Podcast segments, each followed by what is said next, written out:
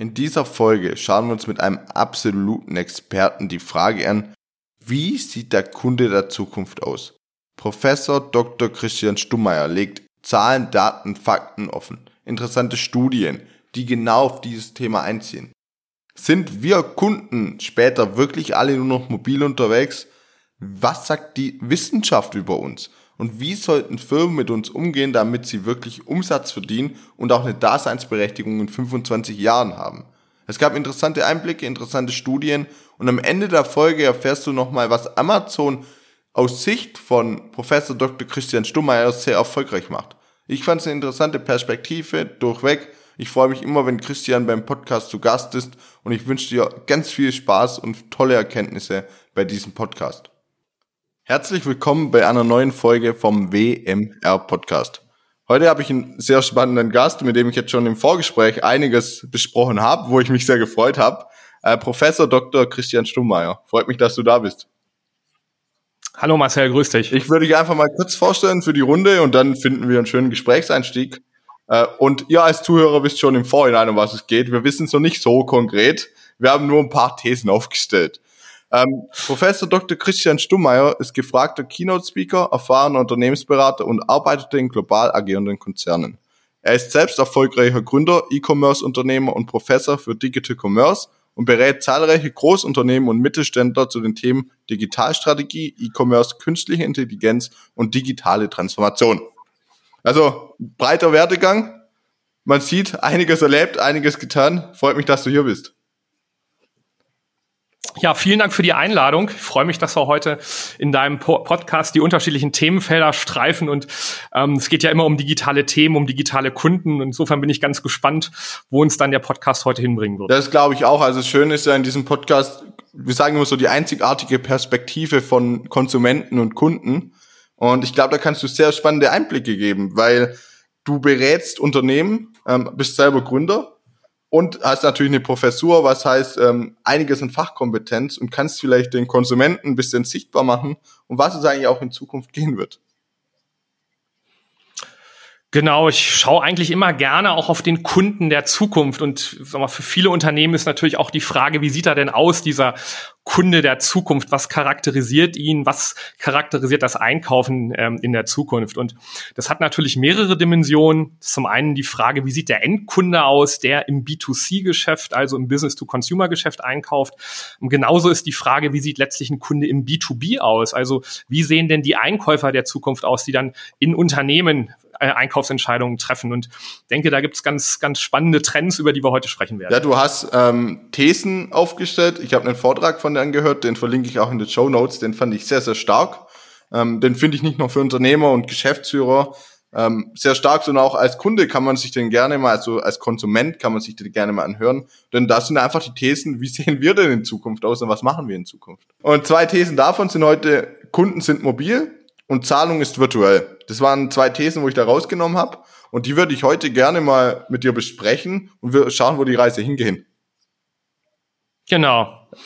Starten wir vielleicht mit dem, mit dem mobilen Kunden am Anfang. Ja, sehr gerne. Ich hatte eine Grafik von dir gesehen, die fand ich sehr, sehr stark. Und da ging es darum, ähm, es ging, glaube ich, um mobil, also wie sind die Leute mobil? Ich bin mir nicht mehr ganz sicher. Und also wie lernen sich die Leute kennen? Also lernen die sich online kennen, lernen sie sich noch in der Bar kennen? Und die hat mich schon sehr erschreckt. Äh, vielleicht für die Zuhörer, was war in der Grafik? Was hat man da denn gesehen? Also die, die, die Einstiegsgrafik, die du wahrscheinlich gesehen hast im Vortrag, ist, ist so die Frage, wie lernen sich heute heterosexuelle Paare kennen? Und ähm, da hat ein amerikanischer Wissenschaftler, der Rosenfeld, hat mal die letzten Jahrzehnte sich angeschaut, hat Leute befragt, wie habt ihr euch kennengelernt? Und ähm, das war in den 60er, 70er, 80er, 90er Jahren noch so, dass die sich überwiegend durch Freunde kennengelernt haben, 30, 40 Prozent. Und ähm, dann gibt's da so eine ganz markante Linie in dieser Grafik, die ist lange auf der Nulllinie und so 2000, 2005 fängt die an hochzuziehen. Im Jahr 2010 ist sie bei 20 Prozent und im Jahr 2020 ist sie dann bei über 40 Prozent. Und das ist nämlich die Frage, wie habt ihr euch kennengelernt? Und die Antwort ist, wir haben uns digital kennengelernt, also über Partnervermittlungsportale oder über andere digitale Plattformen. Das heißt, wir sehen da, dass so ein Thema wie, wie lernen sich Menschen heute kennen, ähm, was in der Vergangenheit immer irgendwie stationär funktioniert hat, in Gaststätten über Freunde am Arbeitsplatz in der Kirche, total disrup äh, disruptiert wurde und wir heute in der Tat ja Menschen haben, die sich zu über 40 Prozent digital kennenlernen, wenn es darum geht, wie finde ich den Ehepartner. Wurde das altersbedingt ähm, unterschieden oder war das so über alle Altersgruppen hinweg? Ja. Nee, die haben in der Tat ähm, äh, alle Altersgruppen befragt und die haben auch dann ähm, gefragt, ähm, auch teilweise Verheiratete, die schon seit 10, 20 Jahren verheiratet sind, wie habt ihr euch denn damals kennengelernt? Also insofern war es jetzt keine Längsschnittanalyse, die auch schon angefangen hat Ende des letzten Jahrhunderts, sondern man hat äh, in den letzten Jahren dann Ehepaare befragt, wie habt ihr euch denn kennengelernt? Ähm, also das ist nicht jetzt keine Alters, Alterskohortenanalyse. Deine persönliche Einschätzung, ich kenne ja natürlich Tinder und Lavu und alles, was es gibt. Ähm, ich schaue viel Bundesliga, da kommt, glaube ich, um ein Parship für die Älteren. Ähm, mhm. Was wäre denn deine Einschätzung? Sind die Junge da eher aktiv und sagt man, okay, die Quote wird wahrscheinlich schon deutlich höher sein? Ich, ich glaube, das ist ein Phänomen, was relativ altersunabhängig ist. Also ich sag mal, ich kenne auch in meinem Freundeskreis durchaus Menschen, die ähm, jetzt schon älter sind als 40 und ihren neuen Partner über so ein Portal kennengelernt haben. Einfach deshalb, weil die vielleicht auch nicht mehr jeden Abend draußen in der, in der, in der Disse unterwegs sind. Ähm, genauso äh, weiß ich aber auch, dass bei, bei Jungen, auch bei meinen Studierenden durchaus der eine oder die andere dann einen Partner kennengelernt hat über, über so ein Portal. Ähm, also ich glaube, das ist ein Phänomen, was jetzt gar nicht so stark ausgeprägt ist, äh, altersmäßig, sondern es ist relativ, relativ breit verbreitet. Hm, ist es, also was ich mich da oft frage, ich arbeite ja im E-Learning-Bereich und wir haben auch Forschungstests und ähnliches. Und da stelle ich oft fest, es ist halt deutlich angenehmer eigentlich, wenn die Leute Desktop benutzen würden, weil unsere Lerninhalte sind eigentlich darauf ausgelegt, dass man halt einen großen Bildschirm hat, man sieht richtig schön den Flipchart und ähnliches. Also ich denke manchmal, die Entwicklung ist auch gar nicht immer optimal, sondern manchmal wäre es doch auch schön, wenn man wieder zurück auf den Desktop geht. Wie siehst du das? So sagst du, eigentlich ist die Pflicht von Anbietern wirklich alles mobil hinzubekommen. Ja, es ist, es ist schon eigentlich, die Kür ist wirklich die Medien zu bespielen, von der Uhr über das kompakte Smartphone bis hin zum größeren Smartphone, dann die Tablets in den verschiedenen Größen und dann letztlich auch die, die Desktops und den großen Monitor und am Ende des Tages auch letztlich einen großen Fernsehschirm mit, mit über 50 Zoll. Ähm, also insofern ganz hart gesagt, wenn ich es richtig mache als Unternehmen, dann muss ich es oft auch wirklich als RWD, Remote Web Design anlegen, so dass eigentlich alle Medien funktionieren. Ähm, denn es gibt unterschiedliche Nutzungssituationen, unterschiedlichen Nutzungskontext. Und wenn Kunden unterwegs sind, haben sie eben das Smartphone, vielleicht das Tablet.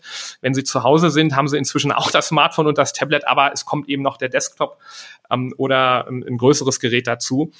Ähm, also ich, ich glaube, man muss schon die mobile Version immer ganz primär mitdenken, muss dann aber überlegen, dass auch auf den anderen, anderen äh, Devices funktioniert. Und das ist sicherlich anders als noch vor zehn Jahren, wo man primär oder vor 15 Jahren, wo man primär für einen Desktop entwickelt hat und dann gehofft hat, dass es irgendwie auf dem Smartphone funktioniert. Ähm, also heute ist ganz klar Mobile First die, die Entwicklungsprämisse. Ja, man sieht es, also ich kenne es an unseren Besucherzahlen, also wir sind, glaube ich, weit über 50 Prozent sind mobil ja. unterwegs.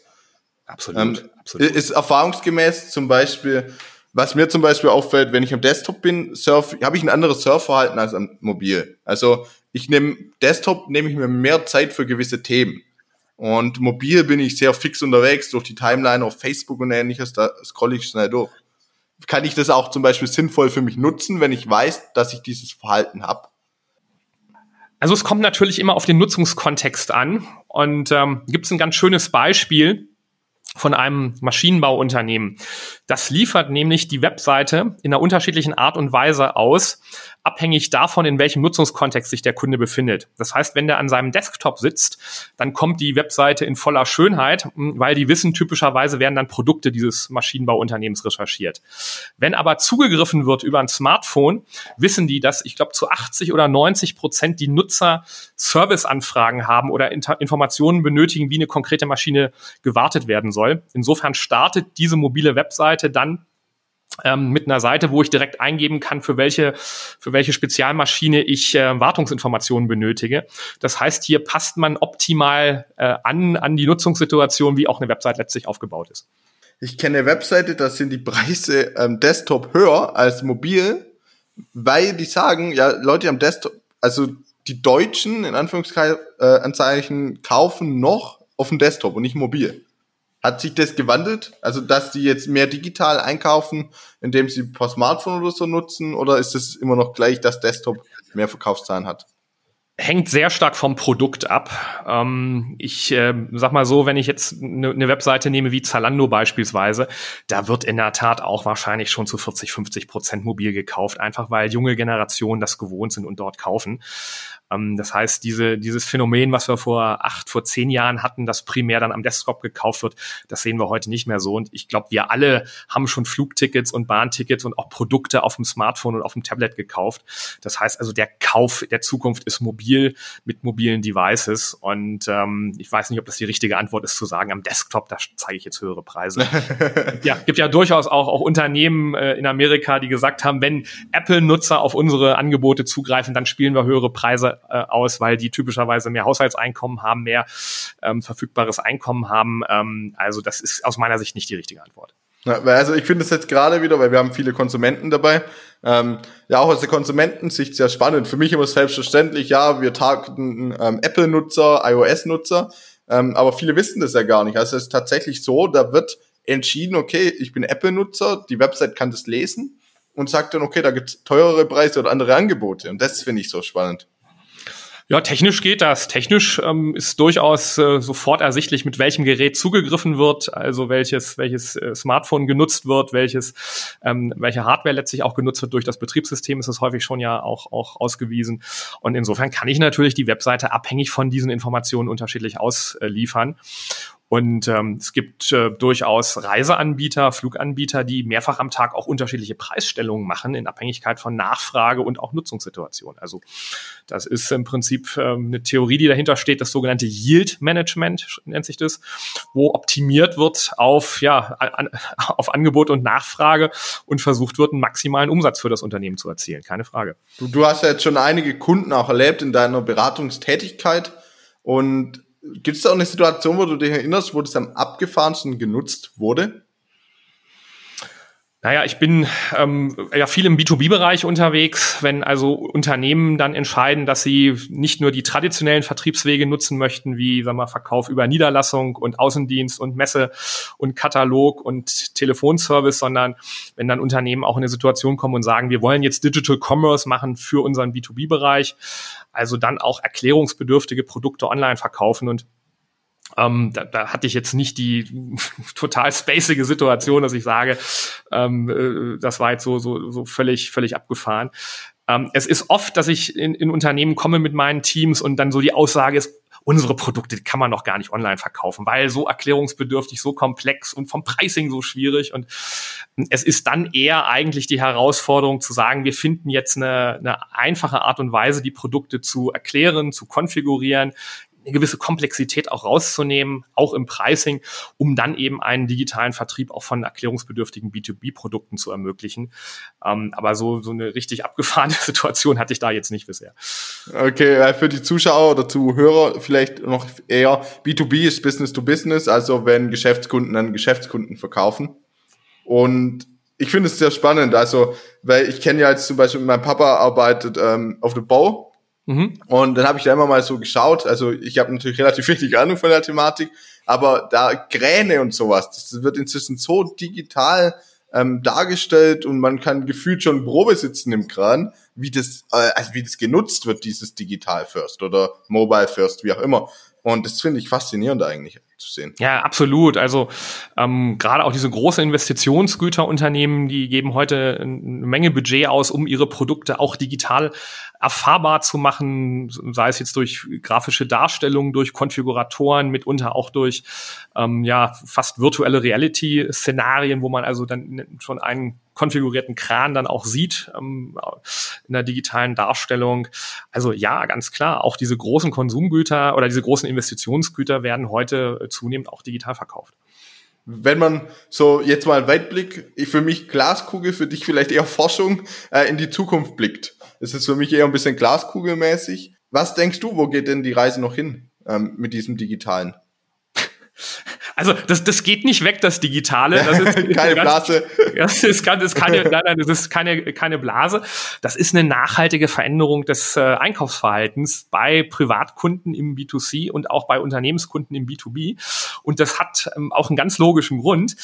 Ähm, muss man nur mal in die Demografie gucken, also sag mal die, die Altersentwicklung, die wir hier haben. Und wenn man mal in die Demografie schaut, dann, dann stellt man fest, es gibt sogenannte traditionelle Konsumenten. Es ist so die Generation meiner Eltern. Wer jetzt jünger ist bei dir, wahrscheinlich eher so die Generation deiner Großeltern. Wenn die an Einkaufen denken, dann denken die an das gute Stationärgeschäft und den Fachhandel vor Ort. Und ähm, vielleicht kaufen die nochmal bei, bei QVC oder bei HSE im Teleshopping ein. Und ganz früher haben die bei Otto, Quelle und Neckermann gekauft. Dass das nicht mehr so ganz gut funktioniert, sehen wir an, an Quelle und Neckermann. Die sind beide insolvent. Das liegt auch daran, dass denen die Kunden zum ein Stück weit, bös gesagt, weggestorben sind. Also wir haben so diese traditionellen Konsumenten werden immer weniger. Heute vielleicht in der aktuellen europäischen Bevölkerung vielleicht zehn Prozent. Dann haben wir eine zweite ganz spannende Gruppe, zu der ich gehöre. Das sind die sogenannten Digital Immigrants. Also wir sind eingewandert, wir digital digitalen Immigranten in die Digitalisierung, nachdem wir ohne digitale Medien aufgewachsen sind. Und heute ist es für uns natürlich schon auch normal, digital zu kommunizieren und auch digital einzukaufen. Ähm, aber am spannendsten ist so diese dritte Gruppe, zu der auch du gehörst, Marcel. Das sind die sogenannten Digital Natives. Also diejenigen, die nach 1980, manche Studien sagen nach 1982 geboren sind und die, man könnte fast sagen, schon digital aufgewachsen sind. Also die Digitalisierung mit der Muttermilch nahezu aufgesogen haben. Also für, für Menschen, für die das ganz normal ist zu swipen und ganz normal ist, all die digitalen Medien zu nutzen. Und wenn die morgens wach werden, machen die als erstes mal ihr WhatsApp auf und gucken, was, was auch bei Instagram gelaufen gelaufen ist. Ähm, also das ist so die, die Kundengeneration der Zukunft. Und für die ist das normal, digital einzukaufen. Und wenn man sich diese drei Generationen nebeneinander stellt und mal vergleicht, wie viel Prozent der Konsumausgaben geben die denn in digitalen Kanälen aus? Dann hat die GfK, die Gesellschaft, Gesellschaft für Konsumforschung, durchgemessen. Also bei den Digital Natives ist das signifikant höher als bei den vorherigen Generationen. Das ist eine Studie, die ist jetzt ein paar Jahre alt. Die, äh, die Digital ähm, Natives, die lagen dabei teilweise über 40 Prozent der Konsumausgaben. Meine Generation so bei 20, 25 Prozent und die, die traditionellen Konsumenten bei 10, vielleicht 15 Prozent. Das hat sich durch Corona ein bisschen verändert, dass auch die, die älteren Generationen nachgeholt haben. Aber immer noch sehen wir eigentlich das Phänomen, dass die Jüngeren doch deutlich mehr noch digital ausgeben als die Älteren wenn ich da jetzt mal so einen Weitblick wage, also wenn ich aus meinem Fenster hinter mir rausschaue, ähm, du siehst es, die anderen sehen es nicht, ähm, dann sehe ich da einen Laden, einen Einkaufsladen ähm, und der hat so alles bunt gemisst von Gartenzubehör bis hin zu Deko. Und wenn ich da rausgucke auf den Parkplatz, dann sehe ich da wahrscheinlich 100 Autos und ich sehe aber auch 100 ältere Damen und Herren. Ähm, heißt es jetzt, wenn man wirklich einen Weitblick macht, den Laden gibt's in 30 Jahren vielleicht gar nicht mehr? Also das, ich, ich, ich kenne den Laden jetzt nicht so konkret, aber das könnte, das könnte in der Tat, was die Zukunftsfähigkeit betrifft, eine schwierige Positionierung sein, um das mal wissenschaftlich zu, zu formulieren. Ähm, das ist ja so ein, so ein Gemischtwarenladen, verstehe ich jetzt, wo es die ganz unterschiedliche Produkte gibt des, des täglichen Bedarfs. Ähm, naja, der, der mag vielleicht noch als Nahversorger im Moment seine Berechtigung haben. Ob es den in 30 Jahren gibt, kann ich, kann ich jetzt so aus der, ähm, aus der Brille gar nicht beurteilen. Aber ich, ich glaube, es wird schwierig für ihn. Mhm. Einfach weil natürlich da viele Produkte sind, die ich auch über andere Kanäle beschaffen kann, auch über digitale Kanäle beschaffen kann. Und ähm, die, die Frage ist, welchen, welchen Wert hat, hat jetzt diese Positionierung in der Zukunft, muss man sich wirklich sehr genau angucken. Ja. weil das ist also auch so ein Weitblick von mir. Ich sehe es an der Innenstadt und so. Es stirbt langsam aus. Und ja. ich habe das Gefühl, das wird sich auch nicht groß ändern. Nee, es, es kommen zunehmend neue Nutzungskonzepte in die Innenstädte. Neben Gastronomie, das ist sicherlich ein Bereich, der weiterhin wächst, ähm, haben wir auch so dieses Thema Flagship-Stores, die Einzug halten in die Innenstädte, wo also eine, ja, eine repräsentative Auswahl eines attraktiven Sortiments gerade von Marken, von, von Unternehmen präsentiert wird und wo dann gekauft werden kann, aber häufig auch mit der Zielrichtung zu sagen, das Produkt kommt dann im Prinzip nach Hause direkt, im, idealerweise am gleichen Tag oder am nächsten Tag Tag. Ähm, das heißt also, dieser, dieser, dieser 15.000 Quadratmeter große Einkaufsmarkt in der Innenstadt, ähm, ob der jetzt in der Zukunft noch so Bestand hat, das, das würde ich mal, ich mal hinterfragen. Also für mich war es sehr spannend, wenn du jetzt so drei Key Learnings den Zuhörern mitgeben möchtest, wo du sagst, hey, das kannst du vielleicht auch, also für dich als Unternehmer oder auch für dich als Konsument äh, mitnehmen für die Zukunft. Was wäre das? Was würdest du denen empfehlen? Also, was ich ganz klar mitgeben möchte, ist, ähm, überlegt euch wirklich, wer sind eure Kunden der Zukunft? Und um es auf den Punkt zu bringen, die Kunden der Zukunft sind Digital Natives. Das heißt, sind Menschen, die digital aufgewachsen sind und die ich mit den digitalen Kanälen auch besser erreiche als die vorherigen Generationen. Insofern wirklich einen Fokus darauf zu setzen, auch den Kunden der Zukunft zu verstehen, glaube ich, ist, ist ein Wert an sich. Also vielleicht drei Aussagen. Erstens, der Kunde der Zukunft ist Digital Native. Zweitens, du musst deinen Kunden wirklich verstehen und du musst immer auch ähm, ihm sag mal, Mehrwert bringen mit dem, mit dem, was du tust. Und, und drittens, ähm, du musst wirklich ein Unternehmen bauen und ein Unternehmen führen, das es extrem kundenorientiert ist. Und vielleicht da noch eine Idee, warum ist Amazon so erfolgreich? Einfach weil die so brutal kundenorientiert sind und Customer Obsession, also wirkliche Kundenbesessenheit in den Mittelpunkt stellen. Also ich glaube, am Ende des Tages ist der Kunde derjenige, der die Gehälter zahlt im Unternehmen, der da letztlich auch die Gewinne in die Kassen spült. Also insofern ein ganz klarer Kundenfokus ist aus meiner Sicht das, was letztlich jedes Unternehmen mitbringen muss. Das finde ich sehr spannende Fakten. Jetzt vielleicht noch für die Zuhörer selber in meiner Sprache. Also wenn ihr in meinem Alter seid, ich bin 23 Jahre alt, dann seid ihr am Arsch, weil ihr seid im Mittelpunkt jeder Firma. Ihr seid eigentlich die perfekte Zielgruppe. So, ähm, ich glaube, das kann man so nüchtern betrachtet sagen. Es dreht sich alles um uns.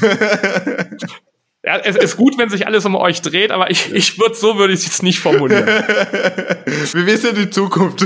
Ihr seid die Zukunft, das ja. ist so, ja. Nee, aber ich glaube, jetzt, also jeder, wir haben ja eine breit gefächerte Zielgruppe hier, wo auch zuhört, wo sich das, diesen Podcast anhört. Ich glaube, jeder konnte da was mitnehmen zu diesem Thema digital. Ich hoffe, die Leute, wo im Geschäftswelt unterwegs sind, konnten da viel mitnehmen, ähm, wie man eine Firma zukunftsfähig ausrichtet. Ich hoffe, die normalen Konsumenten, normalen Anführungszeichen, konnten da Blickwinkel mitnehmen, wie denn Firmen auf sie gucken und was da alles gemacht wird im Hintergrund. Und dann freue ich mich, dich schon in der nächsten Folge begrüßen zu dürfen. Wir müssen ja zugeben, wir nehmen jetzt direkt nochmal eine auf, weil es ja echt spannend ist.